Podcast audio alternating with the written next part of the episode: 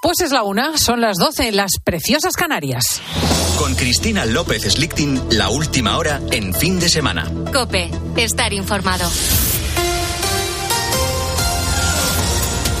Hoteleros y agencias de viajes reclaman al gobierno una subida de los márgenes de los viajes del inserso. Iván Alonso. Sí, el sector denuncia que en algunos casos tienen que trabajar a pérdidas. Los hoteleros, por ejemplo, cobran una media de 26 euros por persona y día, por lo que urgen al Ejecutivo actualizar el programa y subir los precios, sobre todo teniendo en cuenta la elevada inflación. Iranzu García.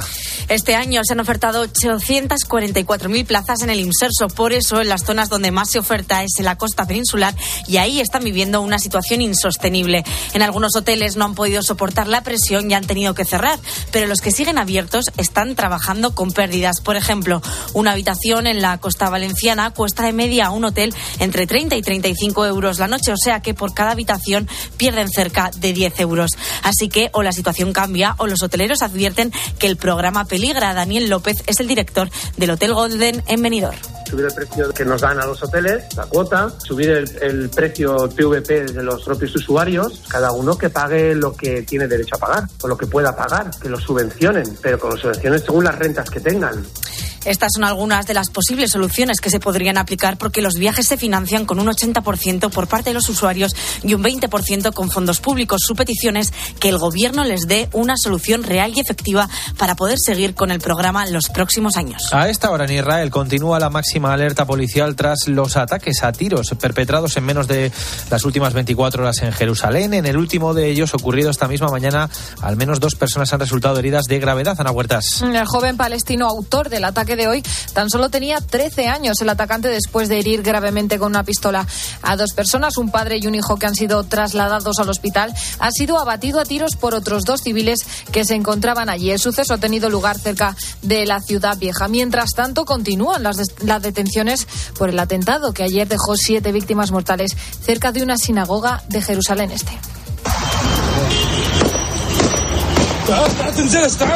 La oleada de ataques en la zona mantiene en alerta máxima las autoridades, ya que se trata del segundo ataque a tiros en menos de 24 horas. Y en Santander, la policía ha detenido a un hombre como presunto autor de un delito de violencia machista, acusado de agredir a su pareja cuando se encontraban en casa de una amiga. La mujer tuvo que ser trasladada al hospital de Valdecilla para ser atendida de sus lesiones. En Valencia, otro hombre ha sido arrestado como presunto autor de un delito de agresión sexual tras realizar tocamientos a una joven en una discoteca en la localidad de Mislata. El detenido, que no tenía antecedentes policiales, ha pasado ya a disposición judicial. Y precisamente en relación a esto y a raíz del caso Dani Alves, quien por cierto lleva ya una semana en prisión, aquí en COPE hemos analizado cómo funcionan los protocolos contra las agresiones sexuales en las discotecas. En este caso es el protocolo No Callamos.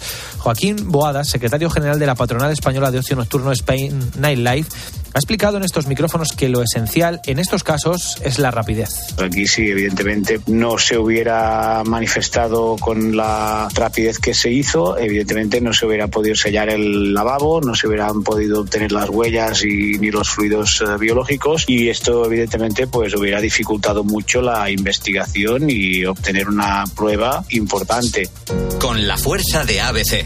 Cope, estar informado. Continúa la polémica por el derby de Copa del Rey Juan Bobadilla. Ha hablado Carlo Ancelotti en la previa al duelo de mañana frente a la Real Sociedad. Última hora, Miguel Ángel Díaz.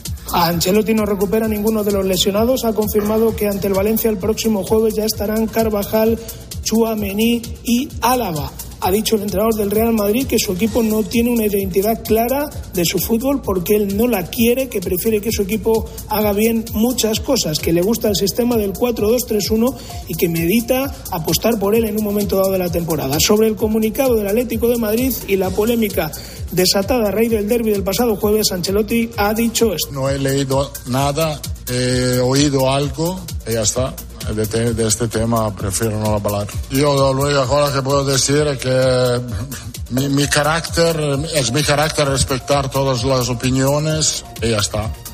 A las dos, turno para el Cádiz-Mallorca, a las cuatro y cuarto el Barcelona visita al Girona buscando mantener el liderato. Seis y media Sevilla Elche y a las nueve Getafe Real Betis. Y en badminton, Carolina Marín se ha metido en la final de la Virtua Indonesia al derrotar a la China Yue Han. Sigues en Cope Continúa ya el fin de semana con Cristina. Muchísimas gracias, Iván Alonso. Nos encontramos ya a las dos en el gran informativo Mediodía Cope y para la línea editorial. Y entre tanto, la última hora del programa de hoy de fin de semana, que es siempre la más interesante.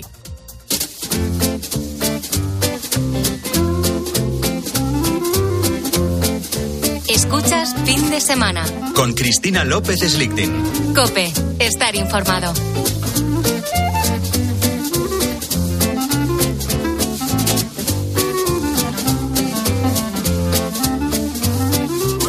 Vamos al vértigo de la revolución digital y de la inteligencia. Y es que las cosas están cambiando, siempre os lo digo, de una manera vertiginosa. La Policía Nacional y la Guardia Civil empiezan este año a usar un sistema de reconocimiento facial que se llama AVIS que emplea algoritmos de inteligencia artificial y que en unos pocos segundos determinan con respecto a cualquier figura si se tienen o no registros de la imagen en cuestión, de la persona en cuestión. Ha sido desarrollada por la empresa militar francesa Thales. Solo le falta para comenzar a funcionar la base de datos y, en principio, el programa informático estará operativo a mediados de año. Eh, la cosa no es tan clara como parece, ¿verdad? la Luna de María, líder de Pentacuar Consulting y nuestro cerebrito, nos lo cuenta. Buenos días. Hola, Cristina, buenos días, ¿cómo estás? Porque reconocimiento facial ya había hasta cierto punto. Sí, reconocimiento facial, bueno, es famoso que, que lo usan las policías de muchos países del mundo. O aquel caso de Scotland Yard, que se equivocó de asesino con un sistema de reconocimiento facial. O, o bueno, se sabe que en China Beijing está plagado de cámaras por todas partes y cuando quieren localizar a un ciudadano eh, utilizan sus sistemas en tiempo real y saben dónde está solo por el reconocimiento facial. O sea que digamos que, que se está empleando en muchos sitios desde hace mucho que tiempo. esto está prohibido en la Unión Europea. Está prohibido en la Unión Europea y es, y es curioso el caso de la ciudad de San Francisco, que es la cuna de Silicon Valley, que, que, lo, que hicieron un, un, pequeño, un pequeño referéndum y los ciudadanos se negaron a que hubiera cámaras de reconocimiento facial en su ciudad. Ellos que saben de lo que va la cosa y que para lo que sirve que, y que probablemente muchos de sus habitantes han sido los que han desarrollado el sistema. Es que es eh, increíble porque es una vigilancia absoluta, es el gran ojo, el gran hermano. Es el gran hermano y además que, que, el problema, como decimos siempre, que una vez que se crean estos, estos ficheros, estas imágenes, estos registros, es difícil que luego desaparezcan. Bueno, tú me has contado además que se ha ido probando el desarrollo de este modelo de reconocimiento facial de una forma incluso controvertida porque se han utilizado las fichas policiales. Claro, digamos que al final para cualquier sistema de inteligencia artificial lo tienes que contrastar contra, contra unos datos ya existentes. Entonces ellos, para afinar el, el sistema de reconocimiento facial y comprobar que funciona, pues qué, qué, foto, qué, qué, fotografías han utilizado. Las fotografías de, la, de las fichas policiales de, pues del Estado español, del Estado francés, lo cual un poco roza contra los derechos fundamentales, ¿no? Porque al final alguien puede tener ficha policial y, y no ser un delincuente. O, o, viceversa, o la gente o el tiempo bueno, pasa. Y el hecho de ser delincuente también le, tampoco le convierte en basura humana. Correcto, correcto, como para que utilicen su foto de manera sin permiso, sin permiso, sin avisar, eh, sin, sin establecer las consecuencias que va a haber a partir de ahí y, y, de tal manera convirtiéndolo siempre en un sospechoso habitual, ¿no? Porque al final, ¿para qué se usa este sistema de reconocimiento facial? Se puede usar para la vigilancia o se puede usar para la investigación de crímenes. No sabemos si se va, si se va a emplear en una vigilancia masiva o se va a emplear en, en cuando hay un crimen, pues directamente tirar de, de, esa gente que ya está en las bases de datos, ¿no? Es un poco, mm. un poco controvertido. Y, y, con relación al uso que van a hacer la Policía Nacional y la Guardia Civil, ¿se ha establecido con quién va a controlar, cómo se va a usar la herramienta? Claro, ese es el tipo de cosas que, de las que carecemos de la transparencia suficiente para saber dónde van a estar los límites. Es un poco, da un poco, da un poco de yuyu, la verdad. Mm. Entre otras cosas, porque ya se ha dicho que se van a compartir las bases de datos entre diferentes países y que eh, no está claro el sistema de borrado de registros. Es decir, a alguien una vez que esté en esta base de datos, a los 10 años le van a quitar porque por lo que sea eh, o se va a producir una modificación. No se sabe. O sea, una vez que se está allí, es un poco lo que pasa con todas estas cuestiones de la tecnología, ¿no? Que una vez ¿Va que a se crea. alguna vez una absolución de algo, aunque pasen 20 años? Claro, no, no, no. Del día en que robaste una manzana. Justo, correcto, correcto. O que alguien se coló en el metro, o vete a saber. O sea, Claro, que o sea que es que habrá que es que habría que desarrollar previamente una legislación. una legislación, en, sobre todo en un Estado que se supone que es tan garantista como el Estado español, eh, luego con la tecnología y con la información que tienen los cuerpos policiales parece que no que no se no se siguen estos principios, ¿no? Claro, tú eres sospechoso de algo. Después se determina que no tienes culpa en absoluto y que dejas de ser sospechoso. Pero Sí. ¿y los datos? ¿Se borran? No, no, no, no, no se borra nada. Y eso es lo que se sabe, que no se borra nada.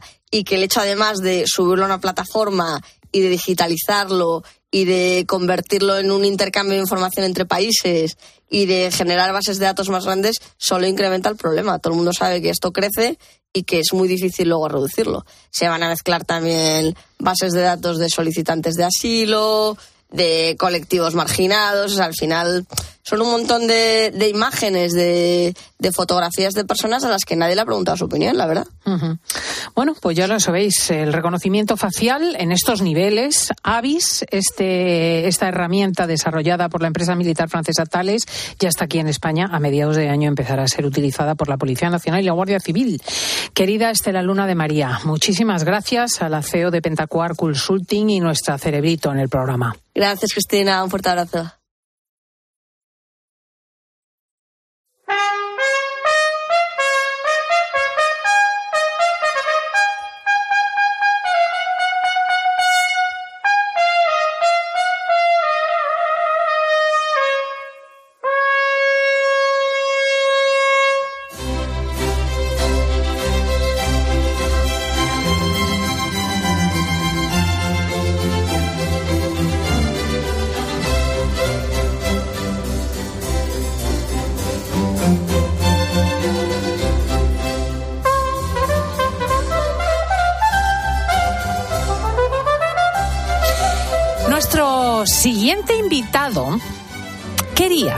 Su trabajo de final de carrera girase en torno a una trompeta del siglo XVIII. Bueno, como puede suponer, nuestro siguiente invitado estudiaba música. Concretamente en el Real Conservatorio Superior de Música de Madrid. Pero conseguir una trompeta de aquel tiempo, del siglo XVIII, no era tarea fácil. Empezando porque costaba un dinero del que no disponía. Así que dándole vueltas a la cuestión, se pensó, ¿y si la fabrico con mis propias manos? ¿Por qué no? Y a ello se puso y la fabricó. Y esa trompeta, esa trompeta fue el principio de una historia que nos ha reunido aquí, porque fue el primero de muchos instrumentos ancestrales que Abraham Cupeiro, quédate con el nombre, Abraham Cupeiro, ha resucitado a lo largo de los años y lo han llevado de gira por todo el mundo. Abraham, muy buenos días. Buenos días, Cristina. Qué cosa tan extraordinaria, ¿eh? ¿Cómo era el primer instrumento?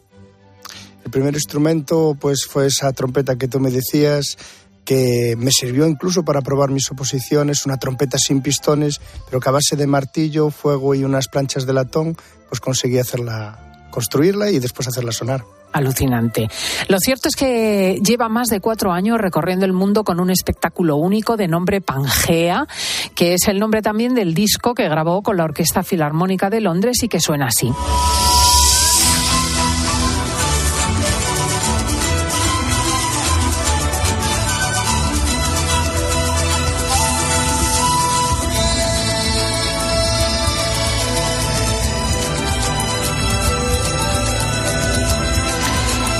...250 conciertos a lo largo de cuatro años que finalizan, atención, el próximo 31 de enero en el Auditorio Nacional.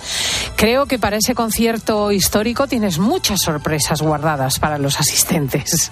Pues sí, la verdad es que serán muchas sinergias las que se unan y instrumentos incluso nuevos que me acompañarán en este, en este concierto tan especial en el Auditorio Nacional y va a ser una maravilla poder desembarcar allí con estos sonidos ancestrales en un templo de la música como es el auditorio para hacer y evocar sonidos ancestrales. Eh, eh, ese, esa pasión por la historia y por los instrumentos musicales antiguos, ¿comenzó en este trabajo de final de carrera o tú desde niño habías tenido esta fijación? tuve la suerte de, a través de mi padre, que me ponía muchos estilos de música, abrir mi mente hacia diferentes culturas. La historia siempre estuvo presente en mi cabeza y al final poder construir estas pequeñas máquinas del tiempo ha sido algo que ha llenado dos pasiones, la música y poder viajar al pasado con, con ellos. ¿no? Bueno, vamos a intentar nosotros viajar al pasado y, a distintos lugares del mundo. Vamos a ir con Abraham. Eh, tal vez quienes hayan acudido a alguno de sus conciertos o hayan visto vídeos de su perfil en redes sociales conozcan que el buco insignia es el Carnix que tenemos aquí al lado en el estudio de la cadena Cope. Yo lo describiría como una escultura instrumento, porque es dorado, tiene forma de gigantesco pez, es una trompeta celta de casi tres metros que has construido con tus propias manos. Sí, lo he construido con mis propias manos a partir de una moneda romana, un trabajo de investigación, pero de mucha fantasía, y que después, cuando se encontró el único entero del mundo, al comprobarlo, las medidas eran casi casi casi las mismas. Un instrumento para hacer la guerra, pero que traemos para evocar otros sonidos como el mar, las ballenas. Vamos fin. a ver cómo suena el Carnix.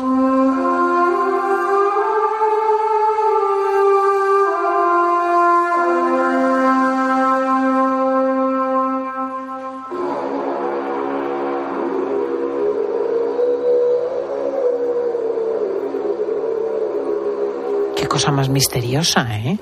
Muy telúrico, ¿no? Absolutamente. ¿Cuál es la historia de este instrumento, del Carnix?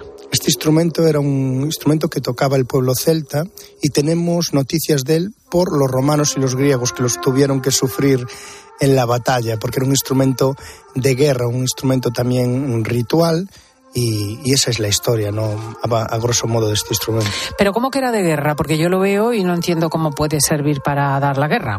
Era un instrumento que al tocarlo el intérprete por, es, queda a gran altura y era una suerte de WhatsApp de la época, de walkie-talkie, porque movía las tropas eh, con sus llamadas. Entonces, claro, era muy difícil. Julio César dice que es muy difícil guerrear contra los galos porque, porque claro, se, se organiza, organiza muy bien con este walkie-talkie de, la, de hace dos mil años. Sí, sí, verdaderamente. Claro, eh, realmente mm, escuchar sonidos tan ancestrales te acerca a personas que han vivido mucho antes que nosotros. En este camino, Abraham ha sido ayudado por su mujer María Ruiz, que, entre otras cosas, ha fabricado para él el cornu de Pompeyi, el cuerno de Pompeya.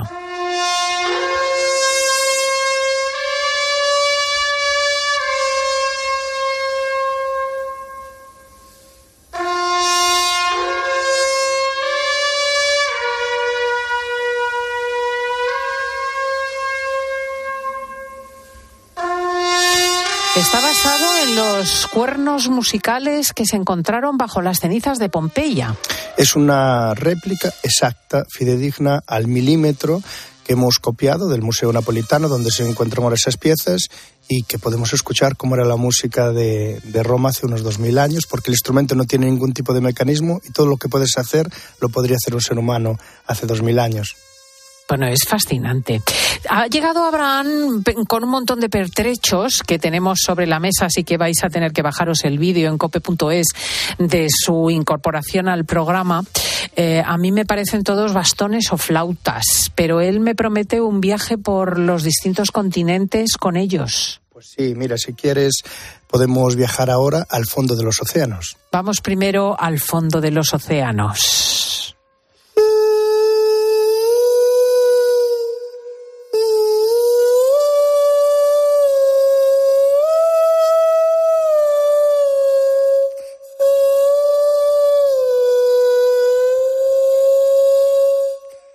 Más delicada. Está tocando Abraham una caracola, como lo estáis oyendo. Yo no podría imaginar que una caracola pudiese sonar así. ¿Ha salido del mar? Efectivamente, los seres humanos tocan desde hace 20.000 años perdón, estos instrumentos. Las caracolas es un instrumento muy fácil de hacer, pero que tiene un sonido muy, muy evocador. Si te parece ahora, vamos a meternos en ese inmenso mar de arena que es un desierto, con esta flauta que se llama Ney. Ney.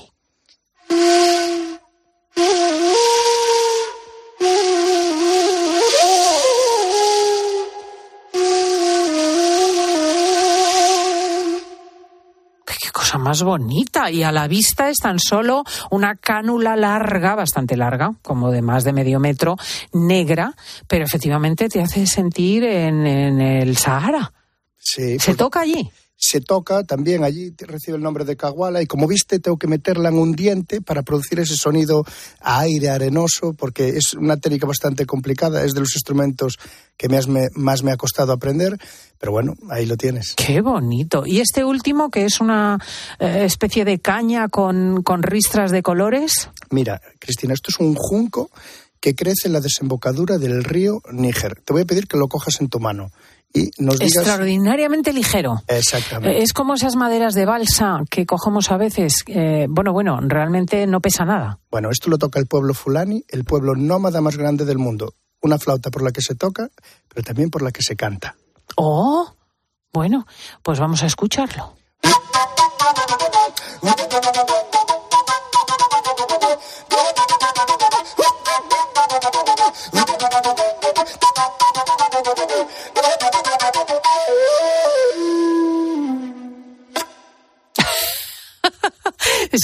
La técnica de la armónica, ¿no?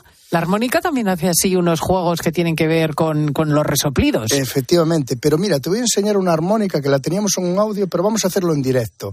Que es, esto lo ves aquí, te parecerá que no se parece nada a un acordeón. Pues pero- no, me parece una pipa de agua. Muy bien, con una calabaza. Bueno, las lengüetas que lleva lo inventaron los chinos hace 2500 años. Lengüetas libres, que son las lengüetas que la armónica y el acordeón utilizarán en el siglo XIX. Este instrumento se llama ulusi.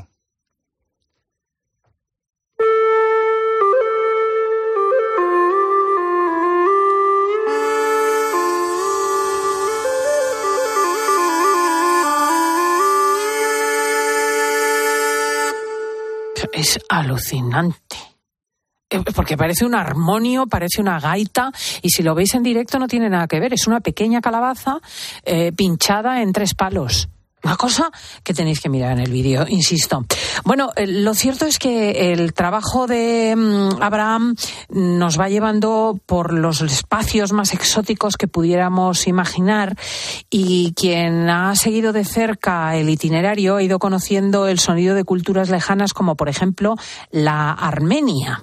Vamos a escuchar un duduk.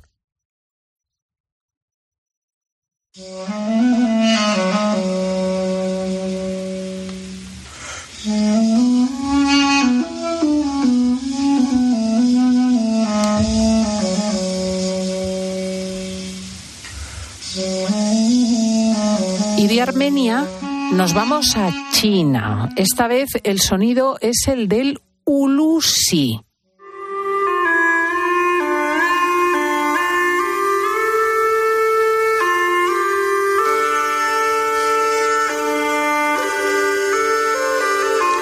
Y realmente fascinante es el que procede de la llamada flauta pluma.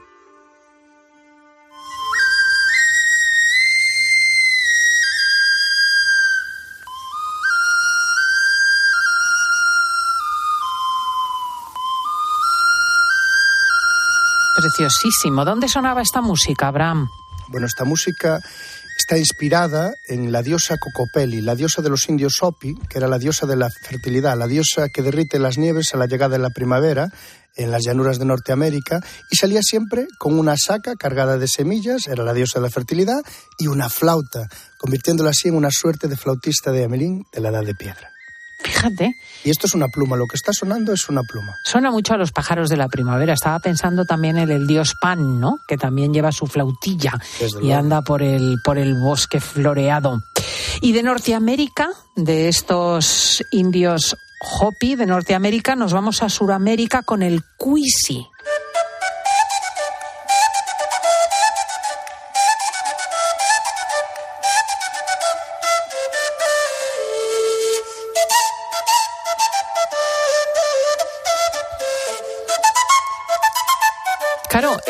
Construir estos instrumentos, reproducirlos, exige también eh, hacerte con materiales que no son habituales. ¿Cómo haces eso?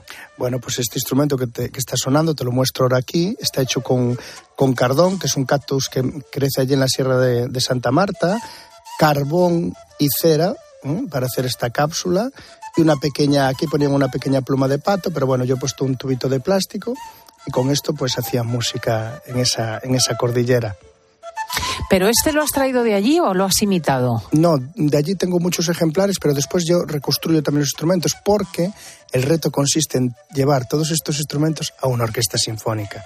Entonces me los coloco un poco para que estén muy bien afinados y el público, los músicos puedan sentir que el discurso es honesto, pero al mismo tiempo robusto y convincente. Bueno, y es que además vienen decorados de una forma muy curiosa, porque este, que es una caña base de color natural, tiene unas listas rojas y negras y una suerte de arabescos blanquinegros. ¿Esto quién lo hace?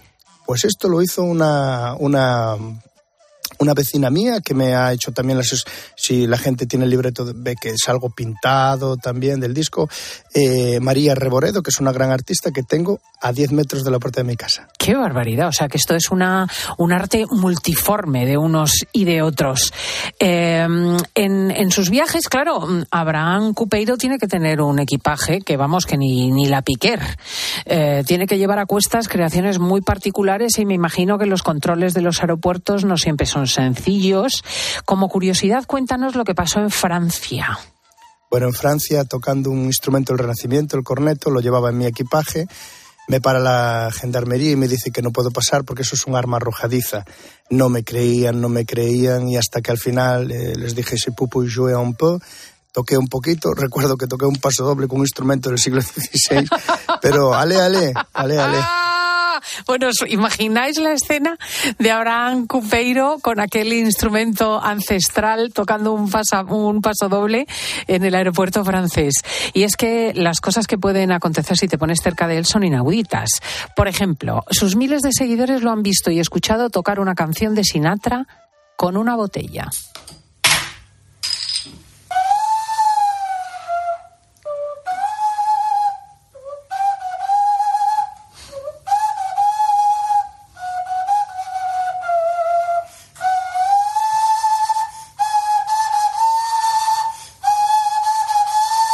Botella, ¿eh? Alucina. Y durante la pandemia trató de amenizar a sus seguidores, ya veis que es muy feraz su incorporación a Internet, haciendo, entre otras cosas, un, un tutorial para fabricar, ojo, una gaita a partir de una pajita. Este pastor deuse conta que se a palliña era máis grande, o son era máis grave. Se a palliña era máis corta, o son era máis agudo. Claro, si la paja era más grave o menos grave, era más o menos agudo el instrumento.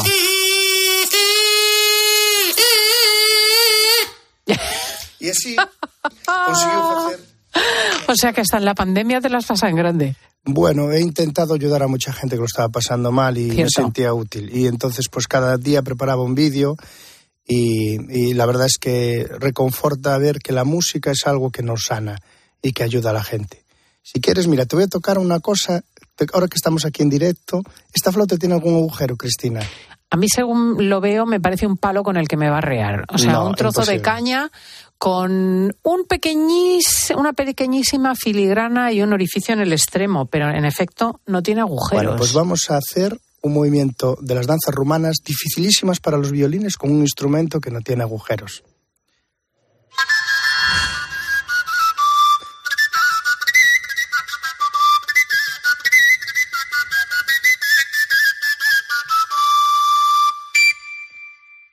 Bueno, me quedo perpleja. Directamente. Pero además es cierto que algo tan sencillo sustituye cosas muy complejas. porque cada vez tenemos menos pericia. Y antes la gente tenía mucho tiempo para encontrarse a sí mismo, Y tenía pericia. mucha pericia. ¿Cómo conseguimos llegar a América en aquellos barcos tan pequeñitos? ¿Cómo la, la gente tenía pericia porque no había tecnología.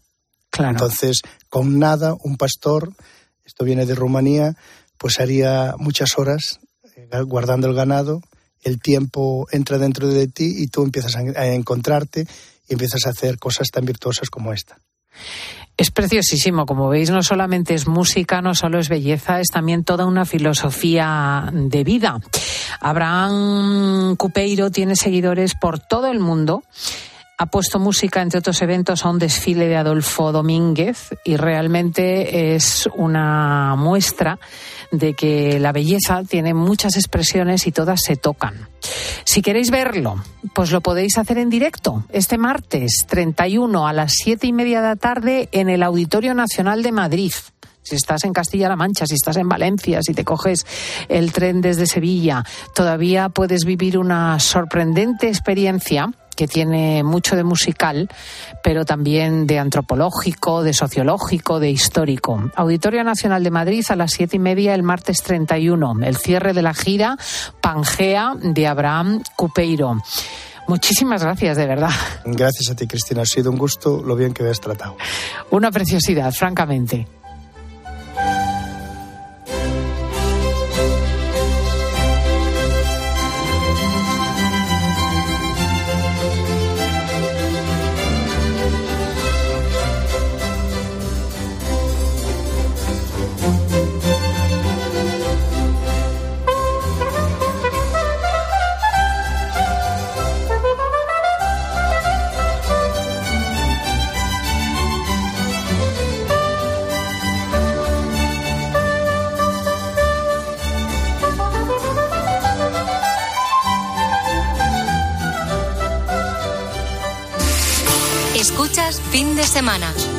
López Slichting. Cope, estar informado. Al caer la tarde, Expósito. Centro de Salud, buenos días, dígame. Los datos son claros. Hacen falta 5.000 médicos de atención primaria. No hay relevo generacional. Los médicos de familia, los pediatras, se ven obligados en ocasiones a atender 60 pacientes al día. Nos están dejando a los pacientes totalmente olvidados. Esto va increciendo. Las plazas no se cubren. Eso provoca más carga asistencial en los médicos que siguen en activo. Es un problema generalizado y sistémico. Es muy evidente que es un problema que tenemos a nivel nacional la situación que tenemos. De lunes a viernes, de 7 de la tarde a 11 y media de la noche, en COPE encendemos la linterna. Con Ángel Expósito. Correr un maratón es un gran reto. Llegar a la meta del Zurich Rock and Roll Running Series Madrid te cambiará la vida. El 23 de abril vuelve con un nuevo recorrido más monumental y tres distancias: maratón, media y 10 kilómetros. Inscríbete ya en rockandrollmadridrun.com, que se agotan los dorsales. Patrocinador Naming Zurich. Adidas, Nike, Boomerang, Puma, Under Armour, Quicksilver, New Balance, Asics, Mountain Pro, Columbia, Roxy y Billabong. La semana del deporte del corte inglés te va a parecer otro deporte cuando veas que lo que buscas está todo al 50% de descuento. Del 26 de enero al 1 de febrero. Segundas rebajas en el corte inglés. En tienda web y app. La vida siempre nos pone a prueba. Por eso en PSN Previsión Sanitaria Nacional hacemos más fáciles los momentos difíciles. Protege tu futuro y a los que más quieres con la mutua en la que confían los profesionales universitarios desde hace más de 90 años. PSN Previsión Sanitaria Nacional. Aseguramos sobre valores. Escuchas Cope. Y recuerda, la mejor experiencia y el mejor sonido solo los encuentras en cope.es y en la aplicación móvil. Descárgatela. Este domingo. Ustedes tomen apuntes de lo que yo vaya a explicar. 3 por 2 ¿Cuál? Es igual a 13. ¿Eso es un chiste? Dos quinientas. ¿Y una? La mitad. Muy gracioso. Tres actores de leyenda. Interesante. En dos comedias inolvidables. ¿Por qué es interesante? No se lo digo. A Concha Velasco, Alfredo Landa y José Luis López Vázquez. ¡A una! Le salen las cuentas. Te falta agilidad mental. Préstame 15 días y la decente. El domingo por la tarde. ¡Hasta mañana! En 13. Cuando tocas una guitarra eléctrica bajo una tormenta eléctrica de manera electrizante suena así. Y cuando conduces un coche eléctrico asegurado por línea directa, suena así. En línea directa somos líderes en eléctricos. Por eso, te damos un todo riesgo con franquicia para eléctricos por un precio definitivo de 249 euros. Y también para híbridos enchufables. Y tu moto eléctrica por solo 119 euros. Ven directo a lineadirecta.com o llama al 917-700-700. El valor de ser directo. Consulta condiciones. ¿Y tú que tienes hijos adolescentes? ¿Qué necesitas para tu seguridad? No vivimos muy lejos del instituto y van y vuelven solos a diario. Yo estoy trabajando y me gustaría saber que están bien. Pues con la alarma de Securitas Direct puedes recibir un aviso en el móvil cuando llegan a casa y verlos si quieres. Y con la app podrán pedir ayuda si pasa algo, estén donde estén. Y es que tú sabes lo que necesitas y ellos saben cómo protegerte. Llama ahora al 900-666-777 o entra en securitasdirect.es y descubre la mejor alarma para ti.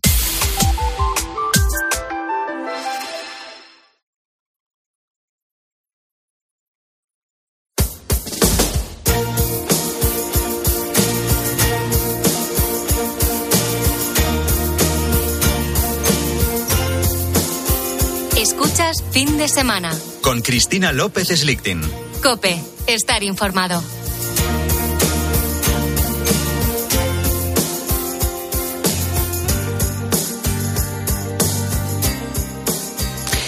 La Iglesia de España está de luto porque esta semana ha padecido una agresión pues similar a la que han eh, padecido otros párrocos y feligreses en Francia, en Alemania, en distintos países, cuando algún extremista pues se toma la violencia y agrede. Es el caso evidentemente de Algeciras, donde eh, fue agredido el párroco de San Isidro, ha sido asesinado el sacristán de la parroquia de La Palma y podían haber seguido el curso semejante pues otros feligreses de la parroquia de Nuestra Señora de Europa, porque el autor de los atentados iba de una a otra con una katana y realmente procurando, en el caso del sacristán, una muerte terrible a esta persona. Don Ginés García Beltrán es nuestro obispo de cabecera, obispo de Getafe y miembro de la Comisión Ejecutiva de la Conferencia Episcopal Española. Muy buenos días, Ginés. Buenos días, Cristina. Un saludo a todos. La verdad que triste porque hasta ahora nos habíamos librado de sucesos tan horribles. Sí, es muy lamentable estos hechos que, que hemos visto esta semana en Algeciras, ¿no? Personas que, que están viviendo su fe en libertad en un país libre, pues que se vean no solo amenazados, sino atacados y que se haya producido la muerte de este pobre hombre que, que servía a la iglesia, un hombre con su trabajo, que, que en sus ratos pues servía a la iglesia y la pues el sacerdote herido que gracias a Dios parece que, que está recuperado y las personas heridas es muy lamentable que, que, esto pase, ¿no? Y que pase dentro de, de, una iglesia, ¿no? Entonces, pues estamos verdaderamente, estas noticias entristecen por la muerte, por la herida, pero también, pues, por la falta de libertad a la hora de, de vivir la fe. Mm. Lo cierto es que hay aspectos eh, muy luctuosos y tenemos que mandar desde aquí abrazos a, a, la familia del sacristán y a todas las parroquias afectadas, pero también hay que ver el, eh, la mesura con la que ha reaccionado todo el mundo, ¿verdad? Sí, yo, yo creo que esto también es un signo muy, muy bueno y muy positivo, ¿no? Porque muchas veces estos actos pueden crear en nosotros la reacción de, de, la venganza, ¿no? De, de, intentar también nosotros agredir, ¿no? Y creo que, que en estos momentos, aunque sea doloroso y, y, aunque muchas veces eh, lo que sale, la, reacción primaria que sale de nosotros es la contraria, pero creo que, condenando, estando cerca de las víctimas de su familia, pues también tendremos que decir que esto no puede suponer la condenación de, ningún credo. Esto no puede suponer tampoco hacer una causa, una causa general, ¿no? Y, además, sobre todo, yo creo que lo más importante en este momento es afirmar no lo, lo, lo fundamental no que, que, es el que en nombre de Dios no se puede utilizar la violencia. El nombre de Dios nunca puede ser la excusa para utilizar la violencia y mucho más para producir la muerte creo que, que, esto es fundamental y, y, a mí me alegra porque también hay declaraciones de, de, comunidades y de movimientos islámicos pues que rechazan esta violencia en nombre de Dios que es injustificable. Si Dios nos da algo, nos da la libertad, nos da la paz, nos da el amor, nos lo da todo, pero, pero desde luego no una llamada a agredir al otro en nombre suyo. Mm. Monseñor Ginés García Beltrán, muchísimas gracias por traernos siempre la paz a este rinconcillo de fin de semana en la cadena COPE y muy feliz semana a nuestro obispo de cabecera. Muchas gracias, Cristina. Buena semana. Buena semana, un abrazo.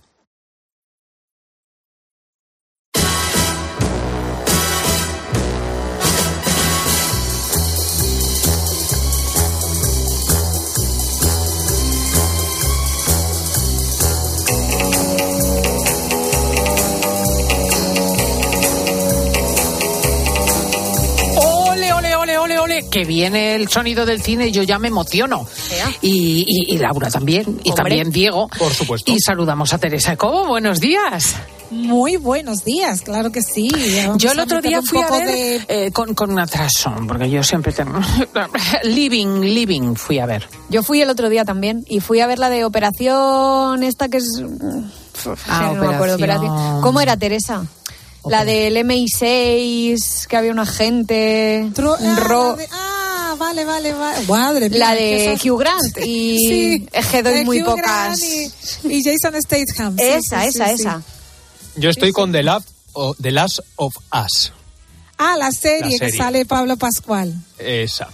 La de Living, que la recomendó Teresa, extraordinaria. ¿Sí? Sí, los últimos días de un hombre que va a morir en Gran Bretaña. Una verdadera joya, una cosa pequeña, ¿verdad? Como un cuento asiático, muy bonita, delicada, delicada y un poco compleja. ¿No? Bueno, pues entonces te tengo que decir que este, habéis visto y estáis viendo muchas de las series y de las películas que son cada una de un género diferente, pero que están dando mucho gusto a la gente que la está viendo, la gente que está viendo también de Last of Us, que es que, vinieron ya del mundo de los videojuegos y todo esto, están disfrutando mucho. Yo, Hay por que- ejemplo, mi hijo la está viendo, le está encantando. Hay que decir que me recuerda mucho a The Walking Dead.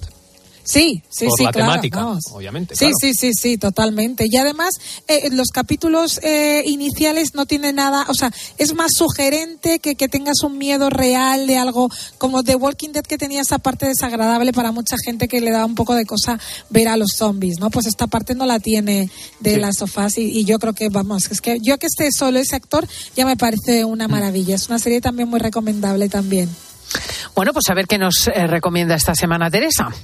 Pues mira, os cuento que esta semana se han dado a conocer las candidaturas a los premios Oscar de este año. Y entonces como ya las distribuidoras conocían un poco que este dato se iba a producir, pues esta semana se han estrenado dos de las cintas que van a estar más en lo alto en la categoría de mejor actor, donde por supuesto ya indiqué que iba a estar el actor de Living y que también está nominado, pero esta semana se han estrenado las que más van a pujar tanto en la categoría de mejor actor como en la categoría de mejor Estamos hablando de dos películas, una se llama Tar, protagonizada por Kate Blanchett, y también por La ballena, protagonizada por Brendan Fraser, un actor que estaba pues a un lado de Hollywood, se le había olvidado un poquito y que le ha dado Darren Aronofsky este papel. Las dos películas comparten eh, dos cosas fundamentales, dos personajes gays, en el caso de La ballena, que es el de Charlie, que hace él, eh, Brendan Fraser, y en el caso de La lesbiana, que está protagonizada por Kate Blanchett, que es una directora de orquesta. Y luego son dos personajes que en dos facetas muy diferentes de sus vidas, uno que no, no tiene ningún éxito ninguno y la otra tiene un éxito absoluto, son personajes muy turbios tanto en lo personal como en lo profesional, ¿no? Son eh, eh, en el caso de Tar es una película que no lleva a ningún lado yo por eso no la recomiendo. Por supuesto, Kate Blanchett va a ir a muerte a por este a por la estatuilla, pero yo creo que la peli es bastante irregular y no consigue en absoluto llevar al a- al espectador a hacer ningún viaje ni emocional ni nada. Simplemente sales de ahí pues diciendo, madre mía, que me devuelvan los nueve pavos que he pagado o que la podía haber visto en otro momento o que no la podía haber visto y no me pasa absolutamente nada. Y en el caso de La ballena, que es la película de la que vamos a recomendar en primer lugar, es una película que hay que decir que es en torno a un personaje, es una obra de teatro que Darren Aronofsky vio en el año 2012 y ha tardado más de 10 años en llevarla a cabo porque no encontraba el actor para interpretar a este hombre que sufre obesidad mórbida, que vive en su casa, que prácticamente no sale. Esta obesidad le ha acarreado muchos problemas, está casi a punto de morir y en sus últimos momentos intenta reconciliarse con una hija. Bueno, intentar arreglar también cosas de su vida que en realidad él ha formado parte de que estas cosas hayan roto, ¿no? Es una película Creo que es una interpretación extraordinaria, me han dicho. Eh, extraordinaria. O sea, vamos a ver, la película está grabada en, en- en cuatro tercios, ¿vale? Que es este formato cuadrado y en los momentos que sale Brendan Fraser, que es casi el 95% de la película, solo se ve eh, eh, todo el cuerpo y su cara, con lo cual es voz y, y- y ojos. Es absolutamente voz y ojos porque no tiene movi- movilidad el personaje. Y es, un, es una cosa, es- o sea, yo creo que él se lo merece. Yo también tengo ahí mi, mi, mi, favori- mi favorito ahí a Colin Farrell, pero, pero es que esto lo que él ha hecho es una cosa descomunal. ¿Y esta te Pero merece más la pena, la ballena? La- lo que le pasa a la ballena es que, es que dentro del drama que presenta, que tiene momentos muy turbios, cada vez que se presenta la comida es una cosa terrorífica, pero la comida funciona a modo de metáfora, ¿no? De cualquier cosa que te tenga enviciado y ese propio vicio te está destruyendo. Eh, lo digo porque esto es- ha habido una polémica en Estados Unidos que dice que es una película que, que, que demoniza el tema de la, de, de la obesidad y en absoluto. Esta, esta película es extrapolable a cualquier otra cosa, ¿no? Y, pero es muy, es muy veraz humanamente, ¿no? Es una película que yo creo que se debe, de- ¿sabes con las- cuando las cajas de tabaco te, po- te ponen fumar mata? Pues se debería de poner eh, portarte mal con los demás trae graves consecuencias para tu propia vida, ¿no? Sí, O sea, sí, sí, sí, sí, sí, y sí, entonces sí. es una peli como que, que dentro de ese drama y dentro de, de lo oscura que es, es una, sí que es una película que consigue que el espectador haga ese viaje que es el que hace Brendan Fraser, que le va a hacer valerse probablemente ese Oscar. Así es como suena La ballena de Whale. Es una persona maravillosa. No podría soñar con una hija mejor que tú. ¿A qué viene este interés repentino por verla? ¿Por qué ahora? Necesito saber que va a tener una vida decente. Pero da mucha, mucha pena, te destruye personalmente. A ver, da mucha pena, sí. No voy a mentir. Es Dramón. ¿Tú Por lo lo que has he visto? No, no, no la he visto, pero por cómo suena. No, o sea, no es, no es dramón porque no es como las- los típicos culebrones que empiezas y acabas, est- pero los cinco últimos, o sea, la peli es brillante y los cinco últimos minutos son de una humanidad demoledora, o sea, es, es brutal, pero sí que permite, por ejemplo, te hace de espejo a ti, ¿sabes? Entonces, en ese sentido, no es del todo destructiva, no es trágica, es como que sales y dices, madre mía, que yo también puedo arreglar un montón de cosas, ¿sabes? O sea, que te puede generar el, el, el, el efecto contrario, o sea, por eso yo la recomiendo. Mm, o sea que hay un punto de verdad y de, y de que te construye. Sí, sí, Ya, sí, sí, ya, sí. ya. sí, Que sí, esto- si te hace si de encima espejo es una película que te un va... sufrimiento para nada, pero es que es muy interesante esto de la Sí. ballena. Mm. Sí, sí, sí, sí, sí. Bueno. Y luego recomiendo en segundo lugar una película que también norteamericana que se llama Devotion. Es una película absolutamente clásica. Nos encontramos en los años 50 en la guerra contra Corea y nos encontramos a dos aviadores, uno blanco, uno negro, que van a tener que abordar uno de los momentos más trágicos de la historia de, de su país, haciendo todo lo que es la preparación para ser grandes pilotos y también eh, llenándose de valores porque van a tener que defender no solo sus propias vidas, sino las vidas de todos sus familiares y la vida de todo un país. Es una peli clasiquísima, pero madre mía, cómo se agradece ver gente buena haciendo algo bueno en el cine y además con escenas súper buenas como las de Top Gun, o sea, porque es una peli que en la parte de acción es súper vibrante, pero es tan edificante ver, después de ver La Ballena, que es un tipo súper autodestructivo, gente que, que tiene las cosas claras, que sabe que tiene que hacer el bien a los demás, que va a dar su vida por hacer esto, ¡ah, qué gusto, de verdad! Escuchemos algo de Devotion. Los norcoreanos están cayendo en masa sobre el paralelo 38. Nuestros chicos nos necesitan. No sé cuántas veces me han dicho que me rinda, que renuncie. La verdadera batalla en la vida es ser alguien leal. O sea, un clásico de guerra. Sí, un clásico de guerra y un clásico de lo típico que tienes que, que ponerle a toda la gente joven para que crean que el bien existe, que los ideales es bueno tenerlos y que los valores es algo que te construye la vida. O sea, quiero decir, como- igual que decíamos antes, ¿no? Portarte mal con los demás te va, te, te- te acarrea problemas a la larga. Pues hacer el bien es una cosa muy buena, ¿sabes? O sea, que te, que te Pues nos queda una para terminar, que es española, y las pelis de 13. Tenemos La chica de nieve, que es la serie basada en la novela de Javier Castillo, que es un bestseller, una serie que tiene seis capítulos en plataforma, que por supuesto el libro era una pasada, es una cosa brutal. Estos seis capítulos plataforma están en la línea ¿Eh? ¿En qué plataforma es? Madre mía, Cristina, cada vez que pones un título en una pla- en Google te aparece en qué plataforma, pero vale, en ah, Netflix. Tenemos Ah, La vale, chica vale. de nieve con grandes interpretaciones, tenemos a Milena Smith, tenemos a José Coronado. Yo digo que el libro es mejor que eh, la serie. Eso sí que Pinta, lo dejo estoy ahí. leyendo ahora mismo la sinopsis y pinta genial. Pinta Es genial, pero el libro era mejor. Yo creo ¿Sí? que la, la serie es simplemente correcta, pero creo que nosotros estamos haciendo productos audiovisuales muchísimo mejores que esta, que simplemente está bien. O sea, mm, yo me esperaba mucho más, desde luego. Y luego di fin de semana alucinante porque ponen Superman ahora en unos instantes en 13, ponen el Álamo, Pasajero 57, Air Force, Air Force One por la noche, Esa Cazadores de Mentes después, mañana vive el cine español con Préstame 15 días, La Decente a las cuatro y media y otras películas como Chisum, madre mía, como mañana me digáis que no la habéis visto, Mato, Chisum. El Principiante no a las la he 10 y cuarto. ¿Habéis visto Chisum vosotros? No. Pues he dicho mañana, mañana Vale, pasaré vale. lista, A las ¿eh? seis y media, Vale. vale. ¿Pero de qué va? Bueno, si es Y obligatorio. luego, eh, que ya me queda nada, El Principiante a las 10 y cuarto y Conspiración en la Sombra, que como también me digáis que no la habéis visto, también asesino. Tomamos nota y cumplimos los deberes, profe. Teresa Cobo, muchísimas gracias. Buen fin de una hora.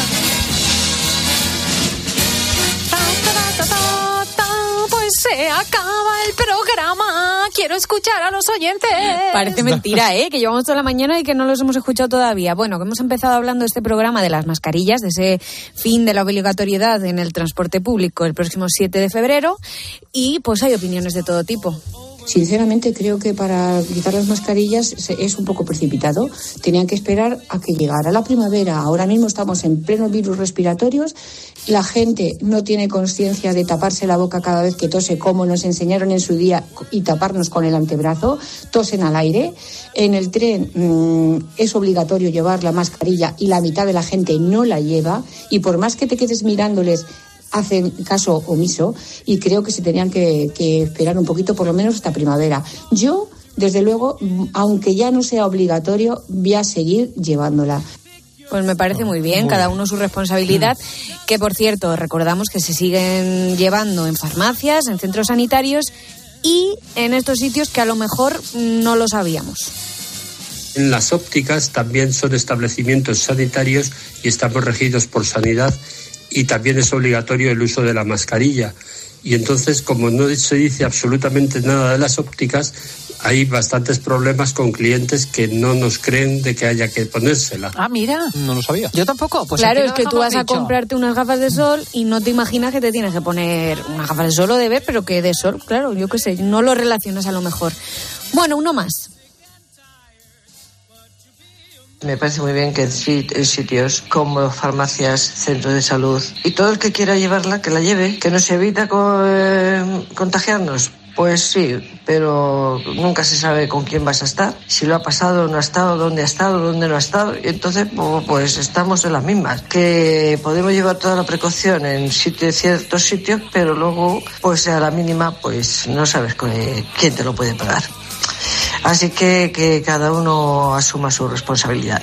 Hemos estado hablando también hoy sobre ese escrache que se le, le hicieron el otro día a Isabel Díaz Ayuso en la Universidad Complutense y voy a poner este audio de esta oyente que también ha sufrido ella misma este tipo de, de ataques y que nos ha contado cómo se pasa. Yo he estado trabajando en una entidad financiera y a mí me hicieron seis.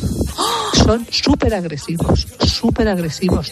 Te están amenazando, te están insultando, tienes un estrés increíble, lo pasas fatal. Y yo me prejubilé y uno de, la- de los motivos fue porque no soportaba eso.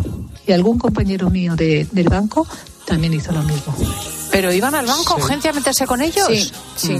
Uf. Puedo, puedo ima- imaginarme, puedo imaginarme la razón. Es que supongo. tiene que ser un- una situación vamos, una terrible. Bueno, que vamos a recordar a nuestros oyentes que estamos en el 666 55 40 00 y que ahí nos pueden mandar sus WhatsApp, sus audios con el tema de mañana de oyentes, que vamos a hablar de esas situaciones tronchantes que te han pasado con el frío, o esas situaciones incómodas, o esas anécdotas que tienes tú Me que te mueres con de frío. frío, ya sabes, porque sois capaces de contárnoslo, aquello que ocurrió cuando fuisteis con Tamara al polo ártico o con Íñigo, ese momento de intimidad. El frío puede ser un espacio para reírnos también mucho y mañana lo vamos a abordar. Mm, caídas, sobre todo. Estoy intentando recordar así. Filomena dio mucho de sí. Claro. Ah, Sí, Filomena por- ejemplo. sí, Frío, calles heladas, hielo, caídas. ¿no? Efectivamente. En las pistas de esquí. Pues eh, pasad revista a vuestra memoria. Ese momento de frío queremos que nos cuentes. Nosotros nos vamos hasta mañana. Estaremos aquí a las 10, las 9 en Canarias, todos a las órdenes de Marcio Ortega, pero Diego González, Paloma Paulete, Laura Rubio, Jesús García Ercilla, Cinta Molina ha estado hoy al control y al central José María Orihuela. Y Cristina López Schlichting te dice, adiós, España. Estás escuchando Fin de Semana. Y recuerda que si entras en cope.es, también puedes disfrutar en tu móvil del mejor entretenimiento con Cristina López Slichting. Este domingo, Ustedes tomen apuntes de lo que yo vaya explicando. 3 por 2 ¿Cuál? es igual a 13. ¿Eso es un chiste? Dos quinientas. ¿Y una? La mitad. Muy gracioso. Tres actores de leyenda Interesante. en dos comedias inolvidables. ¿Por qué es interesante? No se lo digo. A Concha Velasco, Alfredo Landa y José Luis López Vázquez ¡A una! le salen las cuentas. Te falta agilidad mental. Préstame 15 días y la decente. El domingo por la tarde ¡Hasta mañana! en 13. La ducha de tu casa perdiendo agua. El radiador de tu coche. Y ambos seguros unidos en línea directa. Si juntas tus seguros de coche y hogar, además de un ahorro garantizado, te regalamos la cobertura de neumáticos y manitas para el hogar, sí o sí. Ven directo a lineadirecta.com o llama al 917-700-700. El valor de ser directo. Consulta condiciones. El Corte Inglés te propone un buen plan para este fin de semana, porque hasta este domingo en web, app y centros con apertura te ahorras el 21% de IVA en las mejores marcas de electrónica y electrodomésticos. Televisores, aspiradoras, frigoríficos, móviles. Con envíos incluso en dos horas. Hasta el domingo ahórrate el 21% de IVA con los tecnoprecios del corte inglés. También en nuestra web y app. Yo me apunto. Este invierno en Repsol queremos que sigas ahorrando en carburante. Por eso sigue disfrutando de un descuento de 10 céntimos por litro al pagar con Wilet sin límite de litros ni de importe. Si todavía no tienes Wilet, descárgatela ahora y empieza a ahorrar. Ven a nuestras estaciones de servicio y aprovecha este descuento hasta finales de marzo. Más información en Repsol.es. Escuchas Cope. Y recuerda, la mejor experiencia y el mejor sonido solo los encuentras en cope.es y en la aplicación móvil. Descárgatela. Correr un maratón es un gran reto. Llegar a la meta del Zurich Rock and Roll Running Series Madrid te cambiará la vida. El 23 de abril vuelve con un nuevo recorrido más monumental y tres distancias: maratón, media y 10 kilómetros. Inscríbete ya en rockandrollmadridrun.com, que se agotan los dorsales. Bebida oficial Coca-Cola. ¿Hay algo mejor que encontrar lo que buscas en las rebajas del corte inglés? Sí, hacerlo con un 20% de descuento adicional en marcas de hombre como Timberland, Polansar, Pierre Cardin, Roberto Berino o Gap. Del 19 de enero al 1 de febrero, segundas rebajas en el corte inglés. En tienda. Dos cositas. La primera, una motera no se come ni un atasco. La segunda, una mutuera siempre paga menos. Vente a la mutua con tu seguro de moto y te bajamos su precio sea cual sea. Llama al 91 555 5555. 91 555 5555. Por esta y muchas cosas más, vente a la mutua. Condiciones en mutua.es. Para encontrar respuestas a todo lo que está pasando, antes es necesario hacerse buenas preguntas. Bajo un total eh, secretismo y sin dar a conocer quiénes son los elegidos, solo sabemos que ya hay un grupo de españoles, pocos, seleccionados para probar el dinero del futuro, el euro digital, que va a cambiar realmente cuando el euro digital sea ya una realidad. Hasta ahora los bancos tienen controlados a sus clientes y con el euro digital gran parte de este control pasaría al Banco Central. De lunes a viernes, de 1 a 4 de la tarde, las preguntas las hace Pilar García Muñiz en Mediodía Cope.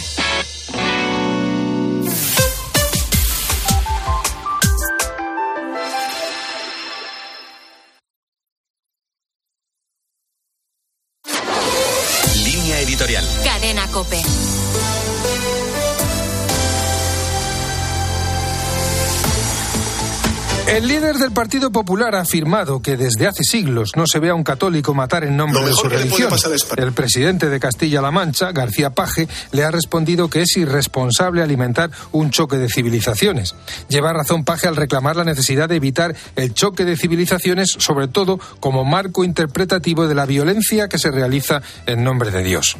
La inmensa mayoría de las víctimas del yihadismo comparte con los victimarios la cultura árabe, la cultura africana o la cultura asiática.